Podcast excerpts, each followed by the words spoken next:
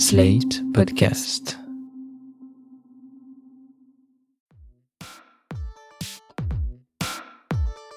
Vous écoutez Caca sur les murs, une enquête slate.fr. Dans l'épisode précédent, Bruno et Valentin ont décidé de partir à la recherche d'un mystérieux graffeur, le Banksy de Rennes, un certain Caca.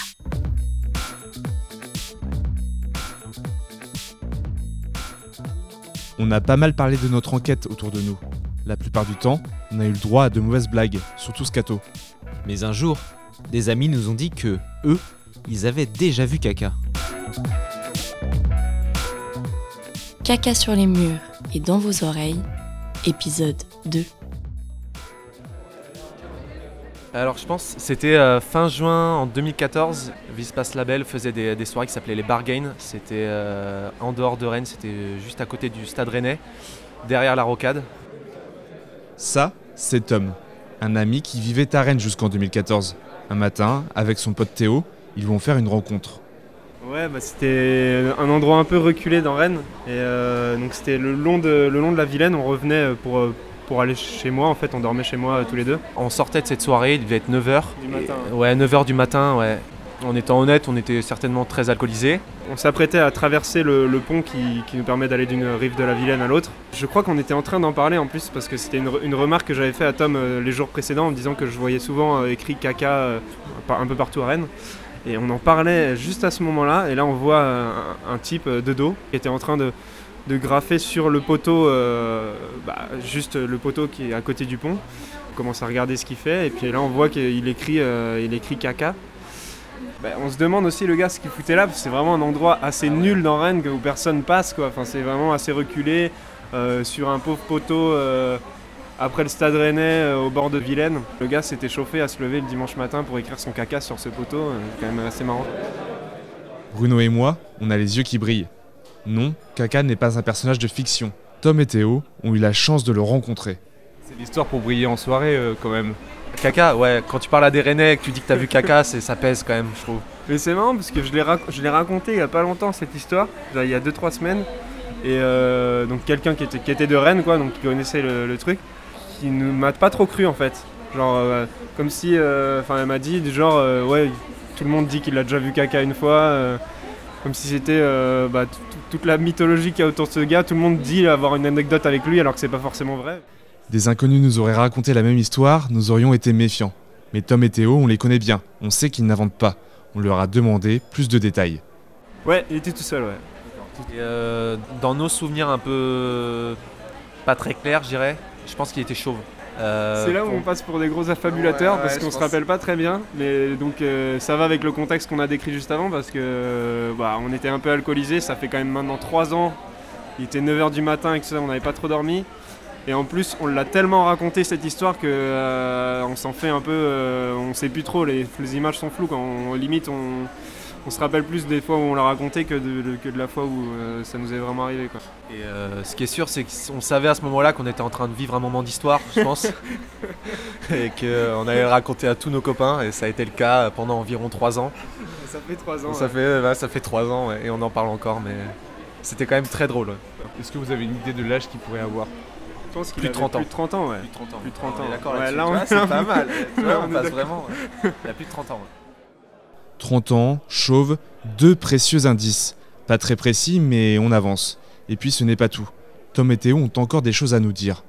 On lui a posé la question quand même, pourquoi mec, euh, t'es en train d'écrire caca partout dans Rennes Et le gars nous répond simplement, bah caca quoi On s'est retourné pour euh, regarder sa réponse et il nous a vraiment juste dit euh, brièvement euh, caca tout- avec un grand sourire aux lèvres, tout fier de sa réponse.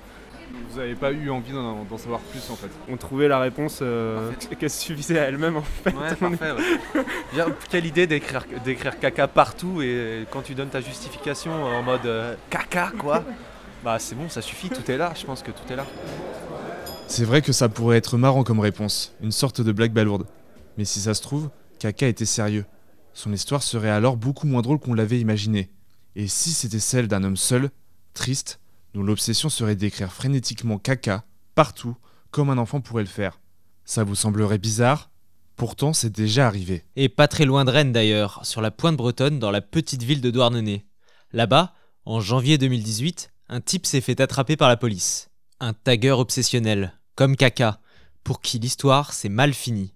Bruno Montpied est chercheur en art populaire. Il avait mené l'enquête sur son blog. Ça date de l'été dernier. Pas, pas cet été, mais l'été d'avant, on a fait une dérive en Bretagne. J'aurais voulu faire le tour de la Bretagne, puis finalement, on a fait que le demi-tour, on s'est arrêté à Douarnenez, avec le camarade avec qui j'étais, qui est aussi quelqu'un qui m'accompagne souvent dans des, dans des balades, des dérives à travers la France, à la recherche de créateurs populaires comme ça, qu'on découvrirait un petit peu de manière inopinée. C'est lui qui avait remarqué ces, ces inscriptions sur les, sur les marges de la ville, Un inconnu s'était mis à écrire des titres de films en lettres capitales, au blanco, partout sur les bancs, sur les poubelles ou sur les lampadaires. V pour Vendetta, Le loup de Wall Street, La vie est un long fleuve tranquille, Léon, et des milliers d'autres. À chaque fois, une flèche et un numéro étaient accolés. Quand on regarde les photos, ces petits pâtés resserrés de texte ressemblent étrangement à des hiéroglyphes. Comme nous, avec Kaka, Bruno Montpied a cherché à savoir pourquoi celui qu'il surnomme le graffitiste cinéphile de Douarnenez se donnait autant de mal. Moi, j'ai pensé soit des jeux de piste, soit des enfants qui joueraient à étaler leurs leur connaissances. euh. Mais à aucun moment, on a pensé à du street art. On s'est dit, mais peut-être qu'il y a un code.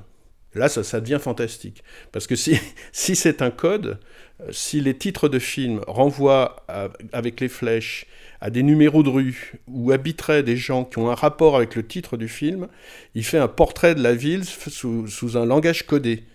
Et c'est extraordinairement poétique comme idée.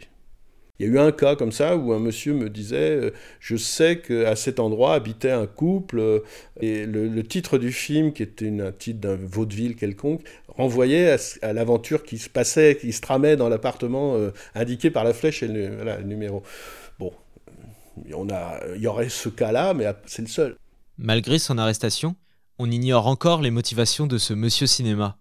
Il a été dénoncé par un témoin, interpellé par les gendarmes de Douarnenez et placé en garde à vue. La ville a chiffré son préjudice à 85 000 euros et la communauté de communes a porté plainte. L'homme de 44 ans devrait bientôt passer en jugement.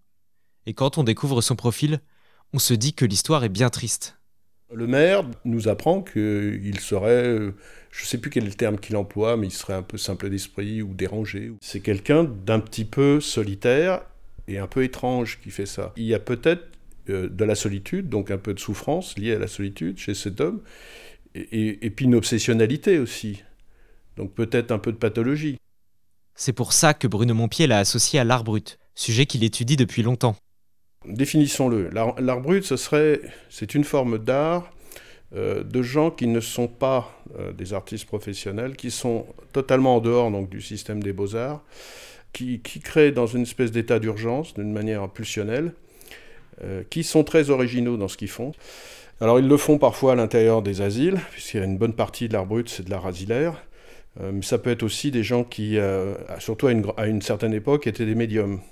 Ils pensaient que lorsqu'ils créaient, lorsqu'ils, comme ils ne comprenaient pas trop d'où leur venait leur, euh, leur, leur, leur, leur dessin, leurs lignes, leur, leur sujet, ils les attribuaient à des esprits qui les possédaient. C'est souvent des gens en souffrance. hein. L'art brut est lié à la souffrance. De notre côté, on s'interroge. Peut-être que Kaka ne serait lui aussi qu'un mec souffrant, en manque d'attention, un peu comme le graffitiste cinéphile de Douarnenez. Peut-être qu'au fond, Kaka écrit partout son pseudo pour crier qu'il existe. Il ferait alors de l'art brut. On a décidé de montrer à notre expert Bruno Montpied plusieurs photos des tags de Kaka. Pour moi, il y a de l'humour derrière. Donc euh, c'est déjà quelqu'un qui se regarde. Quand il y a de l'humour, a forcément un, un regard sur soi. Et oui, donc en fait, le mot caca est tout le temps accompagné de ce smiley. Oui. Ouais. C'est donc une signature graphique. Là, j'ai quand même l'impression que c'est un artiste qui fait ça, enfin, un intellectuel, quelqu'un qui a un peu de... Et, et que- quelqu'un qui se moque aussi. Enfin, Il y, a- il y a une dimension très narquoise, satirique un peu. La personne. Moi, c'est pas de l'art brut, ça, en tout cas, a priori. Est-ce que vous pouvez expliquer pourquoi? À cause peut-être des grandes, la grande taille des caractères, la, la personne cherche à être, à être vue. Euh, Dans l'art brut, on cherche pas spécialement à communiquer. euh, Le graffiti de Dornenay, il fait ça très, il est très discret dans ce qu'il fait. Lui, pas du tout. euh, Il dit quelque chose, quoi. Il, a- il agit sur ses contemporains. Kaka ne serait pas victime d'une obsession maladive. Ça nous a un peu rassurés. On espérait que notre enquête n'aboutirait pas sur une fin tragique, avec un Kaka clown triste accro au Lexomil. Et alors qu'on refermait cette piste, on s'est souvenu de quelque chose, un détail, dans notre conversation avec Tom et Théo. Est-ce que vous pensez que la phrase caca vous souhaite un bon dimanche, c'est parce qu'il fait ses, ta- ses tags toujours le dimanche matin? Et bah, Eh, tu mets un point, ouais. tu mets un Moi- point sur quelque chose. Moi, moi, je l'ai découvert après ça, moi. Je, je l'ai vu plus récemment. Alors, je suis plus trop à Rennes, donc euh, c'est peut-être pour ça aussi.